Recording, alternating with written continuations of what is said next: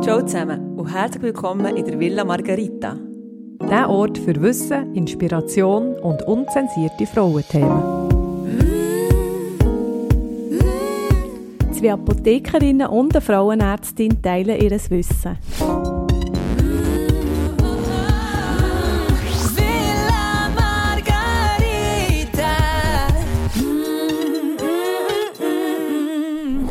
Hey, hallo zusammen.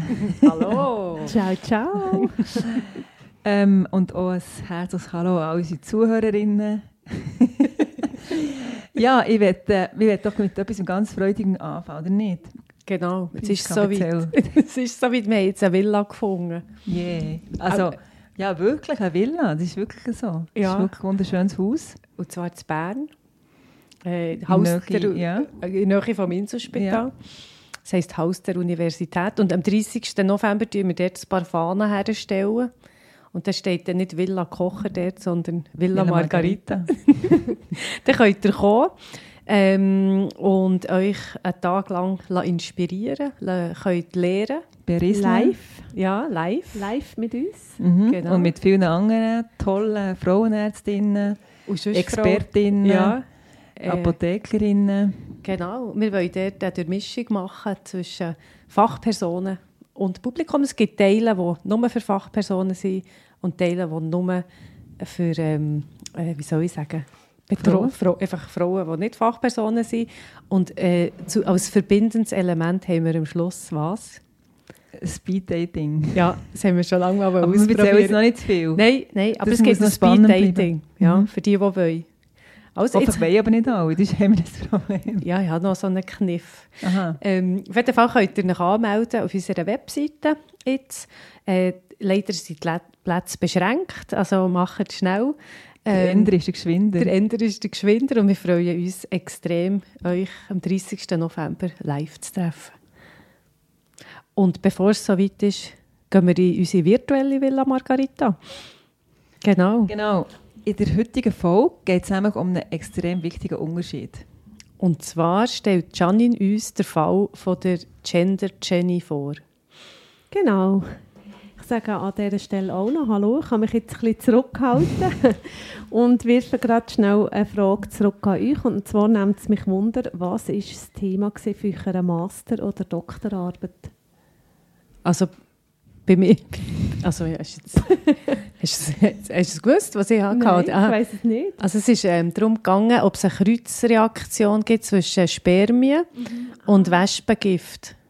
Ja, also ich könnte jetzt ganz lange darüber erzählen, wie ich die äh, Proben besorgt habe. Ähm, und nicht viel Budget war. Ähm, aber das würde jetzt, glaube ich, ja, den Fall dann sprengen. Und du, Anja? Also ich mache so ganz kurz, bei mir ist es um die hintere Shadowgrube gegangen. ich sage jetzt nicht, wie das heisst, im Fachjargon ist so etwas Kompliziertes. Aber ähm, ja, äh, ich, ich, musste es einfach müssen machen. Also ich habe im Fall zwei, also ich habe eine angefangen, hatte, die dann in die Hosen ist. Und dann habe ich noch eine zweite müssen machen.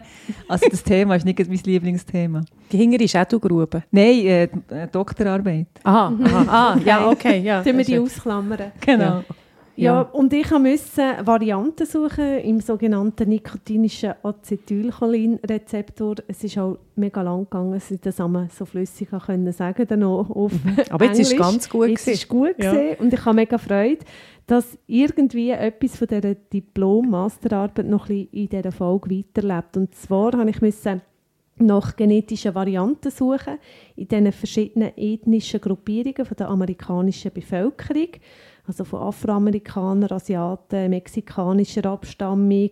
Ja, auf jeden Fall haben die verschiedene genetische Prägungen gehabt und wir haben dann herausgefunden, dass die auch unterschiedlich auf Blutdruckmittel ansprechen. Das nennt sich Pharmakogenetik. Und in diesem Fall geht es nämlich um ein verwandtes Thema, das auch mit Kindern zu tun äh, hat, aber nicht nur. Und das ist die Gendermedizin. Also durch das Geschlecht prägt die Unterschied von einer Krankheit oder der, ihre Therapie. Und in der, unsere Protagonistin ist Jenny, sie ist 70 und möchte in der Apotheke von unserer virtuellen Villa Margarita einen Herz-Kreislauf-Check machen. Sie hat das gehört von einem Bekannten, das gäbe es ein Punktesystem und dann können wir da sein Risiko für ein so ein Ereignis ähm, im Herz-Kreislauf-System errechnen. Wir haben dann noch ein bisschen weiter gefragt. Also sie hat mit 70 ähm, einen leichten Altersdiabetes, hat das Medikament dafür, das Metformin. Der Blutdruck, da wird noch keine Therapie gemacht, aber ist immer so ein bisschen an der Grenze, 135 zu 85 da unter. Und ihre Größe ist 1,65 auf 67 Kilo. Wir haben dann noch weiter gefragt ähm, und unsere Jenny hat zwei Kinder. Sie hat dann Schwangerschaftsdiabetes gehabt beim einen Kind und das andere war eine Frühgeburt wegen einer Schwangerschaftsvergiftung, also eher komplizierte Schwangerschaften. Aber sehr spannend. Natürlich äh, schrillen, schrillen ein paar Alarmglocken. Ja. ja, genau.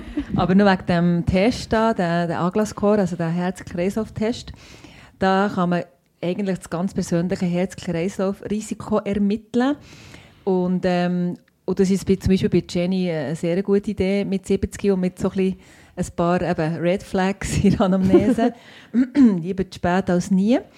Und es ist nämlich wirklich so, dass ca. 90 Prozent von allen Herzinfarkt oder auch Hirnschlägen ähm, eigentlich von Mess- oder von beeinflussbaren Risikofaktoren verursacht werden. Also wenn man die Risikofaktoren kennt, kann man, könnte man in diesem Fall auch ähm, etwas machen. Ja, etwas machen und mhm. dementsprechend sogar äh, vorbeugend äh, oder eben sogar einen Herzinfarkt näher, vermeiden. Äh, vermeiden. Ja. ja, dann schnappen wir uns doch die Jenny und gehen mit ihr in den Beratungsraum und füllen den Fragebogen aus. Und der besteht aus ähm, vielen Fragen, wo alle eigentlich so ein Risikofaktor dahinter versteckt ist. Priska, wir machen das. Ich bin jetzt äh, unsere Jenny mit der Antwort. Du, also. du hast den Bogen. Also der Bogen. Bogen. Ich bin, nimmst den Bogen. Ich bin gespannt wie ein Flitzenbogen. Ja, genau. Ähm, Jenny, was, was ist dein Jahrgang? 53er, ich bin ah, 70, genau. Ja. Ähm, ich sehe, du bist äußerlich gelesen eine Frau. Das, genau. Ja. Genau. Und hast du früher schon Herz-Kreislauf-Erkrankungen gehabt? Der Schwangerschaftsdiabetes? Ja, ist das dem Fall Herz-Kreislauf-Erkrankung, wenn ich Schwangerschaftsdiabetes hatte? Also eigentlich ist es einfach ein, ein Risikofaktor für die äh, Entwicklung von einer späteren Herz-Kreislauf-Erkrankung. Das gehört mhm. ja noch nicht, das gehört noch, ist nur als Risikofaktor. Okay. Aber das andere ist Schwangerschaftsanamnese, die, die, die ähm, Schwangerschaftsvergiftung das ist eben auch noch, auch noch so ein heikler Punkt. Genau. Mhm. Also ist nicht unbedingt schon eine Erkrankung, aber wir können es als Risikofaktor ankreuzeln. Also ich tue es jetzt mal ankreuzeln hier und gehe mhm. zu der nächsten Frage. Ähm, Gibt es in deiner Familie, Jenny, äh, Leute, die einen Herzinfarkt oder einen Hirnschlag hatten, äh, zum Beispiel bei deinen Eltern? Nein. Gut. Nimmst du regelmäßig Medikamente ein? Ja, genau, das Medikament gegen meinen Altersdiabetes. Das Metformin, das, das hast du vorhin gesagt. Genau. Jenny, rauchst du? Nein. Nie? Nie. Hey, brava. Ähm, wie gross bist du äh, und wie schwer? Wir messen es hier, messen, weil du tust sicher ein bisschen weniger angeben. Genau, ähm, 165 auf 67. Und wenn wir jetzt würden messen... BMI ist das etwa 25 gut. Habe ich schon ausgerechnet. Ah, du hast schon, ah, ich das ist der mhm. Also die Jenny ist mit ihren 70 Jahren Aber den Bauchumfang habe ich, nicht, habe ich nicht gemessen. Dann tun wir doch ganz schnell mit dem, mit dem Messband für die Stützstrümpfe noch schnell... die 91 cm. Also nicht, so 90, 60, 90. Oh, das ist ein Red Flag, gell? Ja. Taille. Jenny, wie ist deine körperliche Aktivität? Wie müsste sie sein? Also es wäre schön, wenn es ein bis zweimal äh, äh, würdest die, be die würdest bewegen Und, ähm, oder wie viel, wie viel muss sie genau? Also je mehr, ja. desto besser. Ja, genau, bis zweimal ja. arbeiten in der Woche. Ja. Das ist das Minimum, ja. Mhm. Gut, besser wäre? Ja, also mit Spazieren, also zügig im Laufen ist es glaube ich fünfmal in der Woche. Mhm. Mhm. Gut.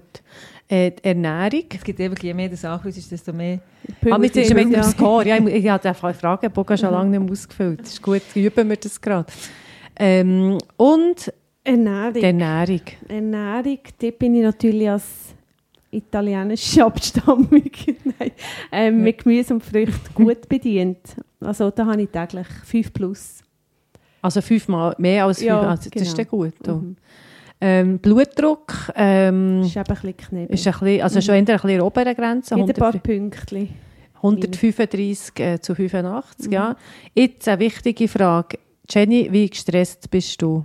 Jetzt. Jetzt bist du. Ja. Und wie Aber häufig? selten. Also sonst selten. Also das heisst so, eines bis dreimal im Monat äh, Ja. regst du dich auf oder Ja, äh, stresst dich etwas. Irgendwas so. Gut, also immerhin nicht täglich. Nein. Das ist schon gut. Und der nüchterne Blutzucker, weißt du den gerade oder sollen wir ihn gerade schnell messen? Das kann man ja auch in der Apotheke. Oder? Ja, das ist gut. Dass man alles kann in dieser Apotheke. Hey, ja. Ähm, ich würde... Mix- Ups, ist ein bisschen drüber. Genau. Ist Ja. ein bisschen drüber. Da müssen wir mal eine gute Nüchtern. Wichtig ist ja, dass man nüchtern misst. Genau. ja, bist du wirklich nüchtern gekommen oder hast du vielleicht gleich noch einen Kaffee mit Milch Nein, genommen? nüchtern. Aha, und gleich ist Das hat mir 6,7. mein Bekannter so erzählt. ah, das ist, äh, alles ist gut, ist notiert. Ähm, Blutfettwerte, sind die bekannt? Nein, aber das kann ich glaube auch hier machen. Also, und wir sehen, wenn wir das jetzt gerade machen, das LDL ist erhöht und das HDL ist sehr gut. Willst du noch mal sagen, LDL ist was? Das jetzt wissen mit dem Taxi. Ah, das Also das LDL ist einfach ähm, nicht das gute... Das Low Density. Das, Genau. wo, genau. Das sollte eigentlich nicht erhöht sein. Das ist das, was die Leber quasi rausschickt, das Taxi. Und je mehr Taxis rausgehen, umso mehr kann es halt sein, dass das Fett dann irgendwie reagiert. Und das HDL ist eben das gute Taxi, das tut alle Fett wie ein Stecknadelküssli auf sich nehmen und führt es wieder zurück in die Leber. Also es ist, echt- es ist wie ein Staubsauger, der Genau. ein aufräumt. Ja. Gut, also wir kommen zum Resultat. Tada. Ähm, das Risiko, dass du in den nächsten zehn Jahren an einer Herz-Kreislauf-Erkrankung äh, wirst leiden, also das heisst, der Herzinfarkt, der Hirnschlag, ist 20 Prozent Also erhöht. Das ist happig. Mhm. Also, aber was, heisst jetzt das? Ähm, dass sie wie... Das ist sofort muss einen Arzt konsultieren. Ja, das heisst, Hochrisiko eigentlich. ja, Genau. Das heißt also, die Wahrscheinlichkeit ist sehr hoch, dass sie bis 80 so ein Ereignis hat oder Mhm. dass sie an einer koronaren ähm, Herzkrankheit mhm. ähm, ja, leidet. Mhm. Darum unbedingt den Arzt konsultieren und sicher dann auf Lifestyle, was sie selber kann beitragen kann, kommen wir noch zu sprechen. gut. Genau, das darf man natürlich nicht vergessen. In den, in den westlichen Ländern führen eigentlich so kardiovaskuläre Erkrankungen in der Statistik von der Todesursachen eigentlich un, unangefochten Rang 1 an. Also das heisst, es ist nicht äh, der Brustkrebs oder so bei den, ja, Bei den bei den Frauen. Frauen. Also es ist bei Frauen und Männern eigentlich ähm, eben kardiovaskuläre Ereignisse. Verrückt ist ja, es hat eine Umfrage in Deutschland, wirklich mit Hunderten von Ärzten und etwa 1000 Frauen. Und es ist ernüchternd, wie klein das Bewusstsein ist, sogar bei den Medizinern, dass eben 45 Prozent, ähm, also es ist da rausgekommen, dass 45 Prozent von Frauen, die man befragt hat, also nicht gewusst haben, dass der Killer Nummer eins auch für sie äh, ein kardiovaskuläres Ereignis kann sein Und auch nur 39 Prozent der Ärzte haben Prävention bei Frauen im Auge ähm, wenn sie übergewichtig sind oder eben so einen Diabetes haben. Also sie, sie schauen eher schauen auf Mammakarzinom.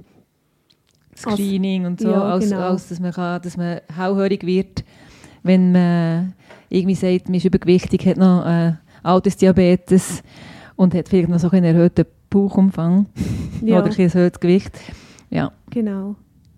Und wenige Ärzte, sogar Kardiologen selber, sind ja die Spezialisten fürs Herz, haben sich sicher gefühlt, das kardiovaskuläre Risiko bei einer Frau korrekt zu beurteilen. Das ist eine wahnsinnige, ernüchternde Umfrage für die Frauen. Ja, Du mir jetzt über die klassischen Risikofaktoren geredet, eben, die Tanja jetzt noch gerade einmal äh, repetiert hat und bei der Jenny äh, beurteilt. Aber die Unterschiede fangen jetzt in diesem Fall ja eigentlich schon vorher an. ja also man tut eigentlich bei diesen Risikofaktoren Mann und Frau ein bisschen weit ins Gle- in Gleichtopf rühren.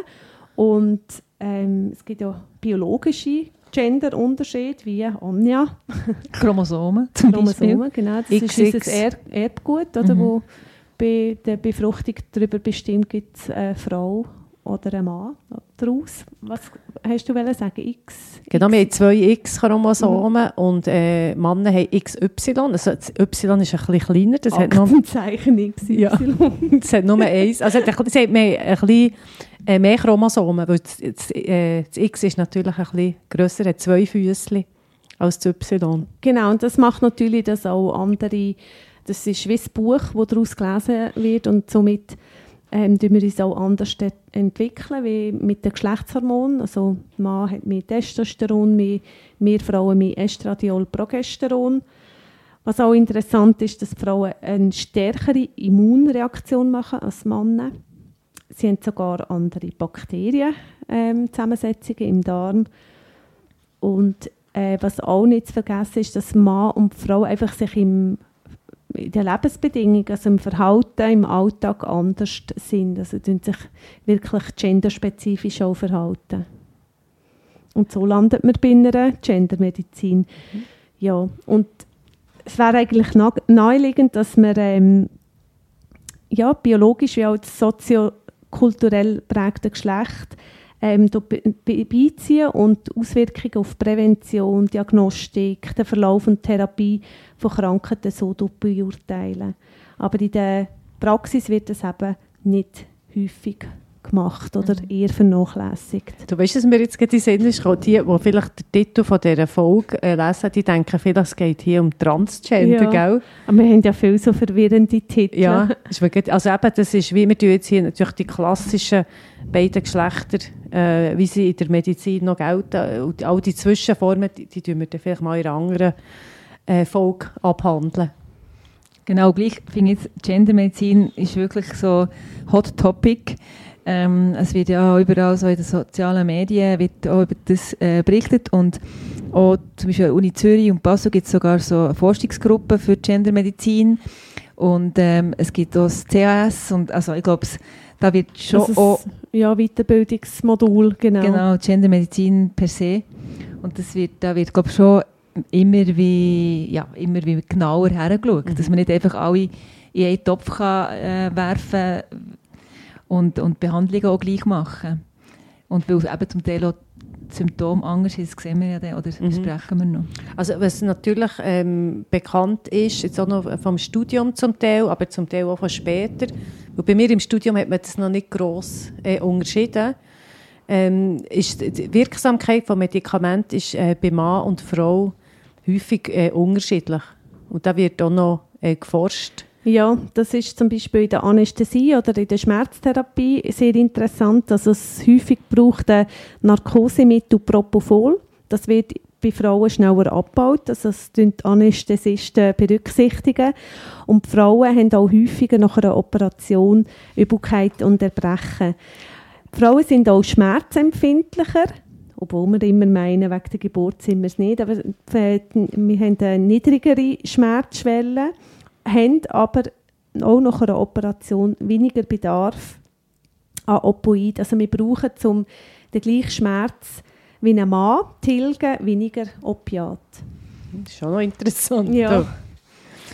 Genau, und dann gibt es zum Beispiel auch in der ähm, Dermatologie äh, Unterschiede, also von der, äh, von der Hautkrankheit. Also zum Beispiel wissen wir, dass männliche Teenager häufiger an Akne leiden als weibliche. Ähm, das hat sicher mit, äh, mit den Hormonen zu tun. Äh, und beim Haarausfall ist es auch noch äh, spannend. Beim Mann ist es ja sicher vor allem ähm, äh, testosteronbedingt. Ähm, jetzt beim, bei, beim, beim weiblichen Haarausfall, wenn man dem so sagen kann. Kann man es eben nicht so auf die Hormone Genau, nicht immer. Nicht es gibt immer, natürlich ja. schon so die, die, die wirklich ähm, hormonabhängig sind, aber es gibt eben auch viele, ähm, die nicht oder andere Ursachen haben von, von Haarausfall bei der Frau.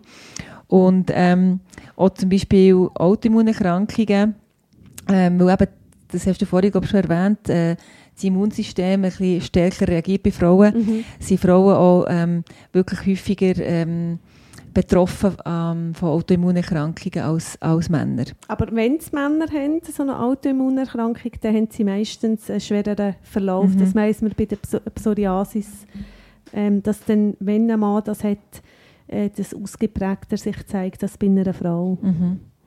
und auch äh, besonders interessant finde ich auch die, die Erkenntnis aus der äh, Psychiatrie.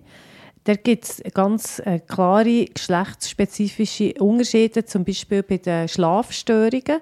Wir wissen ja, Schlaf ist wahnsinnig wichtig für die Regeneration vom, vom Hirn. Und ähm, das hat dann äh, Auswirkungen auf gewisse Schlafmittel, die zum Teil bei Frauen langsamer abgebaut werden. Zum Beispiel äh, Diazepam, das ist so ein klassisches Beruhigungsmittel. Benzo, Benzo. oder Stillnox, Ja. Zolpidem. Das wird äh, langsamer abgebaut und hast dann ein, ein höheres Risiko von, einer, von, einer, von schädlichen Effekten oder eben auch von einer Abhängigkeit. Und, äh, und das äh, denkt man, dass man das mit dem Schlaf könnte zusammenhängen Depressionen und Demenz, ähm, das Risiko dafür ähm, sind, ähm, also das hängt, äh, ist bei den Frauen doppelt so häufig wie bei, bei Männern von, für, für schwerste Depressionen und auch Alzheimer-Demenz. Und da wird sehr viel geforscht. Es gibt auch so ein Women's Brain Project, das es in der Schweiz gibt, seit 20 2016. Und die suchen eigentlich nach dem Brain Gap zwischen Frauen und Männern, wo man einfach äh, herausfinden will, warum ja, Frauen leben zwar äh, länger als Männer, aber äh, wenn sie dann häufiger Depressionen und Demenz haben, ja, ich Also probiere vor das allem krass ist ja, dass Frauen mehr Depressionen haben und die, die haben, die, also die De Depression bei Frauen erhöht dann auch noch ihr Demenzrisiko. Also es ist dann auch gekoppelt. Doppelt blöd. Genau. Und der Kardiologie zum Beispiel, ähm, der Infarktauslöser beim Mann, beim Mann ist meistens der physische Stress und bei der Frau ist es meistens der psychische Stress. Das ist auch sehr interessant. Es gibt auch, ähm, vielleicht kennen die, die das hören, es hat jetzt ein paar so Fälle gegeben, es hat sogar kürzlich einen Tatort gegeben zum Broken Heart Syndrom, wo äh, aufgrund von Stresshormonen am Herz, äh, vor allem bei Frauen, zu, zu, zu einem Herzstillstand wie kann führen kann, der häufig dann auch nicht erkannt wird. Es kann bei jungen Frauen schon äh, auftreten. Wahnsinn. Ja, und Ja. nachher... Sehr Rania- beruhigend. Gehen wir vom Herz, vom gebrochenen Herz, gehen wir zu, zu den Zähnen. Ähm, für alle unsere Zahnärztinnen, die zulassen vielleicht. Nein, aber es ist so, dass zum Beispiel ähm, die Entwicklung von Karies bei Frauen auch höher ist als äh, bei Männern. Hätte ich jetzt nie gedacht. Ähm, auch, auch die- wir haben das höheres Risiko als Frau für Zahnlosigkeit und Zahnverlust. das ist halt ein bisschen Da kommen wir immer deprimierend. die Postkarte mit dieser alten Frau. Ah, ja, nur noch einen Zahn hat, ja. Aber da kann man sicher etwas machen, oder? Jetzt Ja, ja. heutzutage. Implantat. Spesien.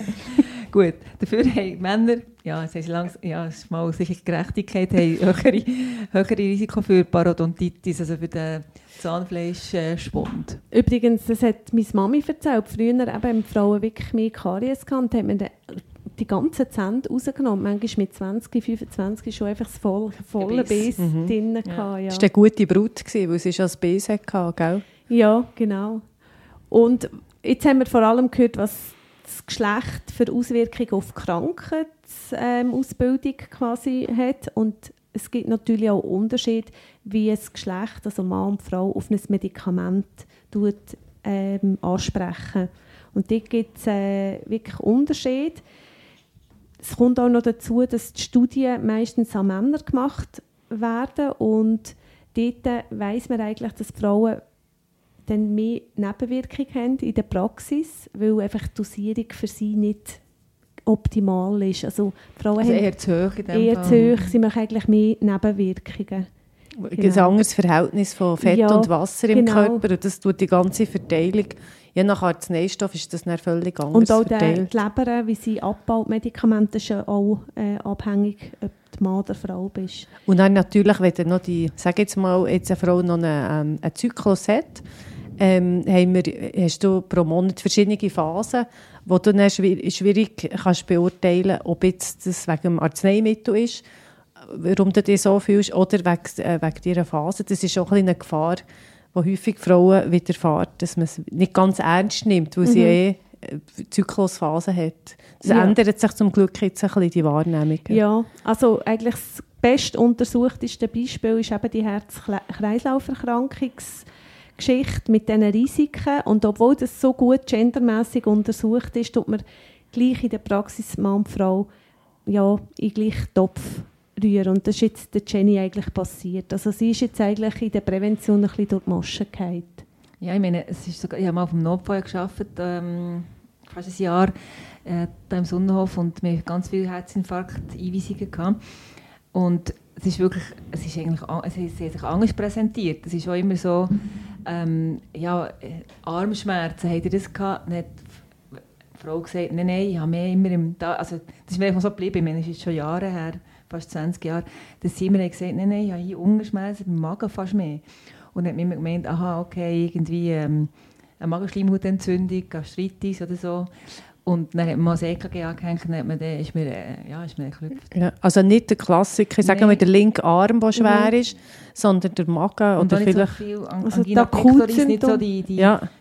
Vernichtung, Vernichtungsschmerz genau. im Herz, ja. Aber mehr so einfach, einfach ein bisschen atypische Lokalisationen, Nacken, ähm, Bauch, ja. Mhm. Also das ist mal oder, das Symptom mhm. durch die Masche. Was auch ein gemein ist, also die Lifestyle-Sachen, der Mann kann sich viel mehr erlauben. Also wenn ein Mann übergewichtig ist, ähm, leidet er weniger an Diabetes als eine übergewichtige Frau. Oder, ähm, genau, oder ähm, das ist auch noch krass, dass einfach die Frauen mit Diabetes, das weiß man, äh, sehr ein höchstes ähm, eine hohe Wahrscheinlichkeit haben für kardiovaskuläre Ereignisse und trotzdem setzt man viel weniger Stent ähm, als, als im männlichen Bondo. Mhm. Und auch die Raucher, die schneiden auch besser ab. Also Raucherinnen haben auch ein grösseres Risiko für so Herzerkrankungen als, als einfach ein Mann, der schlotet, wenn man so will. Zudem kommt noch dazu, dass eben die Frau per se durch den Hormonstatus ähm, ein gesteigertes Thrombose- und Schlaganfallrisiko hat gegenüber dem Mann. Und immer wieder wird zuerst am Mann gedacht. Mhm.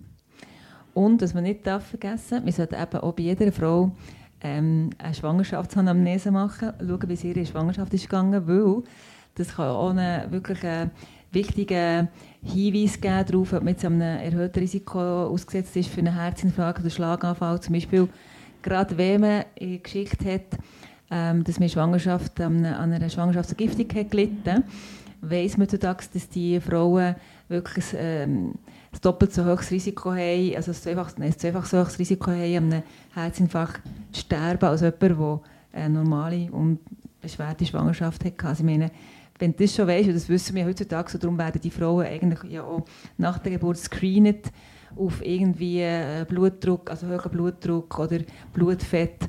Also man, man schaut schon besser her. Aber Jenny, bei der Jenny, bei der ist Jenny das jetzt nicht gemacht worden. Nicht, ja. ja. genau. Ja, also zusammenfassend kann man wie sagen, eben Stoffwechselstörungen während der Schwangerschaft oder sagen wir Plazenta-Durchblutungsstörungen im, im Besonderen in der Schwangerschaft äh, sind ein grosser Hinweis darauf, dass das kardiovaskuläre Risiko erhöht ist. Für eine Frau im weiteren Verlauf. Ja, Leben, genau. Oder? Und auch grundsätzlich, wenn ich das jetzt alles so wie zusammenfasse, ist einfach wie bei der Frau geht es viel schneller äh, auf das Herz, kann man sagen. Also Herz-Kreislauf, mhm. sei es Übergewicht, Rauchen, ja. eigentlich wie, das ist wie ein vulnerabler Punkt bei den Frauen. Genau, wieso man meint, Anja, dass das nicht so ist, das hat mit dem Hormonstatus vor der Menopause zu tun. Gell? Man meint eben, die Frauen sind wie besser geschützt. Genau, also äh, ja, also, man hat auch einen gewissen Schutz durch das ähm, Östradiol. Also das macht ja eigentlich auch, dass zum Beispiel Gefäßelas die, genau, mhm. gefäßelastische sind, weniger äh, Plaques können anlagern können. Aber ähm, das ist eben genauso, wenn man dann in, in die Menopause kommt, ähm, gleicht sich das sofort wieder aus. Also der, dann hat man ja auch einen Östrogenabfall, also der Schutz ist dann nicht mehr vorhanden. Und darum ist es ja auch besonders wichtig, dass Frauen, die zu früh in die Menopause kommen, also vor 45, dass man eben unter anderem nicht nur wegen der Knochengesundheit, sondern eben auch wegen dem kardiovaskulären Risiko, dass man dort unbedingt die Hormontherapie ähm, äh, machen genau, die Menopause. Auch für Demenz ist das ganz mhm. wichtig. Mhm. Ja. Gina will natürlich wissen, was sie jetzt machen kann. Ähm, wichtig ist da, dass Gina einfach vom Jenny, Alt Jenny. Äh, Jenny, sorry, Jenny. Jenny gehört einfach jetzt zum Spezialist, zum Kardiolog. Ähm, sie, hat, äh, sie ist Hochrisiko und ähm, sie wird von ihm auch Lebensstilmaßnahmen gehört und weil sie so wichtig sind und wir sie auch schon gebracht haben, Priska, würdest du uns noch einmal wiederholen. Das geben wir unserer Jenny mit, ähm, nebst dem sie einen Termin beim Kardiolog macht. Also ihre Lifestyle-Massnahmen. Gut, also, ich bin im Essen. Das ist das, was man täglich kann, ähm, beeinflussen. Unbedingt ungesättigte Fettsäuren in den Speiseplan einbauen. Also nicht der Anker auf die Schnitteli, sondern besser ein gutes äh, Olivenöl extra Virgin am Morgen auf das Brot zum Oder Beispiel. so wie du ich einfach Omega-3-Fettsäuren Ja, einwerfen. Ja, das ist, ja, das, schau, wie offen die, die Jenny ist. Aber das wäre natürlich ähm, sehr gut. Nachher Transfettsäuren vermeiden. Das sind vor allem in den industriellen Produkten. Stichwort Chips, Pommes frites, ähm, also in heissem äh, Pflanzenfett äh, erhitzt ist worden und dann eingepackt ist worden. Zum Beispiel noch, also das äh, weglassen. Also zur Vorspeise statt Bombchips lieber frische Oliven zum Beispiel. Das macht sicher Jenny. Jenny ist sicher da dafür zu haben. Und nachher eine faserreiche Kost, Ballaststoffe, die tun ähm, nicht nur der Verdauung gut, sie tun auch das Cholesterin binden, direkt im Darm. Wenn in der Nahrung jetzt ähm, Cholesterin wäre drin gewesen, aufhören mit Rauchen, Jenny, mit, mit 70 ähm, wär, also jetzt auch mit dieser Zahl, vielleicht können wir sie motivieren, wirklich aufzuhören. Das sind ja die, die allgemein... Ah, sie gar nicht, einfach Nein, sie haben nicht grundsätzlich. geraucht. Das sind ja die grundsätzlichen. Also, alle, ob sie raucht oder nicht, auf jeden Fall, sie sollen jetzt aufhören. Nein, Rauchen ist äh, ein grosser ein grosser Trigger, ja. Und Ja. nachher, sorry, Ja, tipptopp. ähm, aufpassen mit Zucker, Salz und Alkohol. Dort hat sie ja einen Altersdiabetes, also dort Mhm. ist es sehr wichtig bei ihr. Genau. Und nachher eben mit dem Übergewicht, mit der Taille, dort würde ich etwas machen, Bewegung auftun. Ähm, oder vielleicht mal in eine Ernährungsberatung gehen, schauen, wie man dort kann oben runterkommen kann. Mit dem Gewicht oder mit dem Taillenumfang. Und einfach alle sind sich einig, regelmässig äh, den Körper in Bewegung bringen, ist für, für alle Faktoren äh, Ja, Durchblutung. äh, ja, Durchblutung und auch für die Laune etc. Das ist für alles gut. Da wir ja unsere Kundinnen auch gerne aufpimpen, äh, würde ich der Jenny noch mit auf den Weg geben, dass wenn sie dann wahrscheinlich vom Kardiolog cholesterinsenkendes Medikament wie ein Statin überkommt, dass sie dann das Coenzym Q10 und Vitamin äh, D in genügender Menge zu sich nehmen, weil das Nebenwirkungen, die eben gerade die Frauen bei dieser Statintherapie mehr haben, tut reduzieren. Das ist sicher etwas, was sie nachher machen. Genau. Also ich habe gelesen, es gibt Daten aus Amerika, wo gewisse Statin, also die Cholesterinsenker, direkt mit Q10 kombiniert werden. In der Schweiz ist das noch nicht der Fall, aber Ich glaube, sogar Ähm, in Japan wird das gemacht. wird das auch gemacht, ja. Also das ist einfach wichtig. Es wird eben leider nicht zahlt, ja. Aber das ähm, kann helfen, wenn man diese Statin nicht gut verträgt, wenn man sich plötzlich um Jahre gealtert fühlt, weil man so Muskelbeschwerden hat, kann, kann man das mal noch ausprobieren. Ja, jetzt habe ich noch mal eine Frage an euch zwei, weil ich bin ja da gesegnet mit zwei Apothekerinnen. Ist das schön, dass du das als Segen anschaust? Ähm, bei der Zulassung von Medis, was könnte man jetzt da besser machen, wenn man es genau noch, wenn ihr jetzt ein Zauberstäbchen hättet und es könnte zaubern? Also es wäre natürlich super, wenn man bei den, beim Beipackzettel, bei den Dosierungsangaben gerade noch so zwei, zwei Spalten hat. Zum Beispiel die Dosierung für einen Mann oder für eine Frau. Das wäre sicher optimal, wenn man gleich könnte, wie nachschauen Aber da müsste ja auch mehr Frauen geben, die sich zur Verfügung stellen, für die Medikamente auszutesten. Also, das Ja. ist mit dem Zauberstab. Ob sie in der ja. Praxis ah, okay. wirklich sich durchsetzt, ist natürlich dann fragwürdig, weil äh, die Studien sind aufwendig. Sie sind meistens mit Männern gemacht. Genau. Und was ich mir ähm, auch vorstellen es gibt ja zum Beispiel ähm, die pädiatrische Zulassungsverlängerung. Also wenn jetzt jemand ein Patent hat, das im Jahr XY abläuft, bekommst du ja von der Behörde noch sechs Monate geschenkt, wenn du dafür noch ähm, Studien machst für Kinder.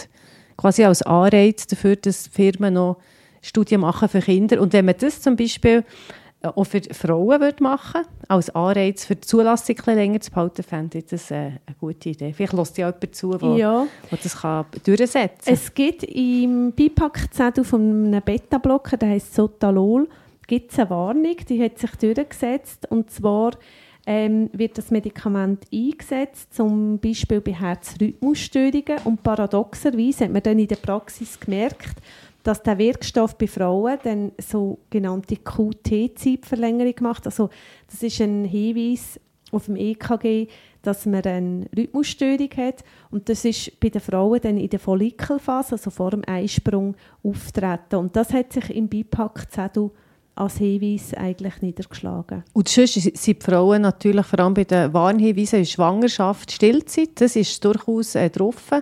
Aber äh, wenn wir jetzt wirklich bei Gendermedizin wären, wären natürlich eben die ganzen Dosierungen außerhalb von Schwangerschaft und Stillzeit wünschenswert. Das echte Problem von der Gendermedizin ist eigentlich eben weniger wahrscheinlich die Dosierungen. Die kann man ja auch, wenn eine Frau merkt, ich fühle mich mit dem Medikament nicht wohl, runterfahren. Äh, Problematik ist mehr, dass man den Fokus einfach in der Medikation eher auf den Mann hat. Also der Mann, gerade bei Herz-Kreislauf-Erkrankungen, der ist sehr gut präventiv erfasst und kommt Medis eigentlich gerade über und äh, die Frau muss eher darauf warten. Also es gilt auch für andere Erkrankungen. Das ist eigentlich das grösste Problem dass man äh, Medikamente bei den Frauen eher zögerlicher einsetzt. Die Frauen tun vielleicht auch weniger jammern. Anja, du hast gemeint, das ist so.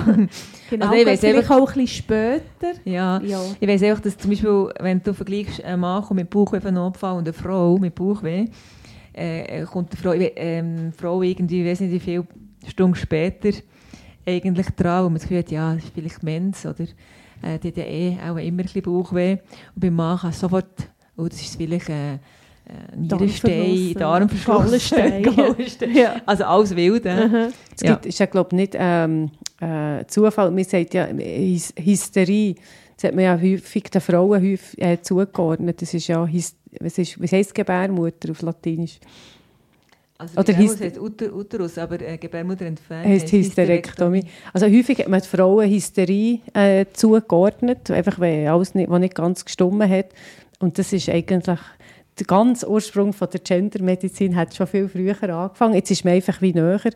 Kommt mir noch in den Sinn, ähm, vor ein paar Tagen waren wir im Spital gewesen, und nachher hat äh, meine kleine Tochter äh, gesehen im Inselspital, dass es eine, Frauen, eine Frauenklinik gibt. Und dann hat sie gefragt, gibt es da auch eine Männerklinik? Mhm. Und das gibt es eben nicht. Vielleicht müssen sie wegen dem auf dem Notfall etwas anderes tun es gibt keine, Män es gibt keine Männerklinik. Äh, nein, nein. Es gibt, also es gibt natürlich äh, die Urologie. Aha. Aber nicht eine richtige Klinik. Nein, aber das ist, weil halt Frauen gebären, denke ich. Ja, ja, das ist schon. Für, für diese Sachen. Ja. Aber jetzt, wenn man jetzt Gendermedizin hat, wäre es wahrscheinlich, wo wäre ich die angesiedelt? An der, äh, äh einer Uni? Es ist aber interdisziplinär. Ja. Also es ist, die Forschung ist sehr interdisziplinär angesiedelt. Das ist gut. Das ist eigentlich ja schön. Also man fängt wieder an, vernetzt denken. Ja, wir haben es gehört, also als Take-Home-Message für alle Frauen. Es gibt die diversesten genderspezifischen Unterschiede bei Krankheiten, ihren Risiken und Therapien. Sehr beleidigt ähm, ist der Unterschied bei der kardiovaskulären Erkrankung. Dort haben wir gehört, dass die frauenspezifischen Ereignisse und Risikofaktoren in der Anamnese meistens untergehen, wie jetzt das im Fall unserer Jenny passiert ist. Die ist jetzt halt auch ein bisschen älteres Semester, da hat man das vielleicht auch noch nicht so gemacht. Aber man sollte einfach das Herz der Frauen nicht vergessen. Das finde ich sowieso einen guten ja. Ratschlag. ja, und ähm, Immer ja. das Augenmerk auf die Schwangerschaftsanamnese. Ja. Dort findet man vielleicht auch so Sachen, die aufleuchten und man sagt, da muss man vielleicht genauer her schauen oder ein bisschen mehr screenen oder ein bisschen mehr ähm, tiefer forschen oder untersuchen. Genau. Und ähm, ja. meine, meine Ding ist, wir sollten vielleicht mehr Guidelines, also dass die Ärzte in der Praxis die Guidelines die beiziehen für Therapie und Diagnose. Und dort wäre es vielleicht die ein oder andere genderspezifische Information noch wichtig. Also in der Diagnose, der Behandlung, vielleicht sogar der Familienplanung, Schwangerschaft, ja, bei mhm. allen Hormonsubstitutionen, das wäre so ein bisschen das. Hey, gut. Dann sehen wir uns im November, oder? Ich würde sagen, spätestens oder in, Also live, Live, live wir uns live schon, schon früher. in drei Wochen mit Alle, unserem die uns nächsten nicht Fall. mögen hören, können uns anschauen. Als Aber die Kompensation. müssen, ja, aber die müssen uns ja auch zulassen. Die Ja, können nicht nur... Aber anderen zulassen. Oder anderen, genau. Hey, ja. hey, wir Also, freuen uns und ja. äh, macht es gut Schön, und äh, hört auf euer Herz. Ja, tschüss. Tschüss zusammen. Villa Margarita, der Podcast. Namen in unseren Fällen sind frei erfunden. Ähnlichkeiten mit lebenden oder toten Personen sind rein zufällig.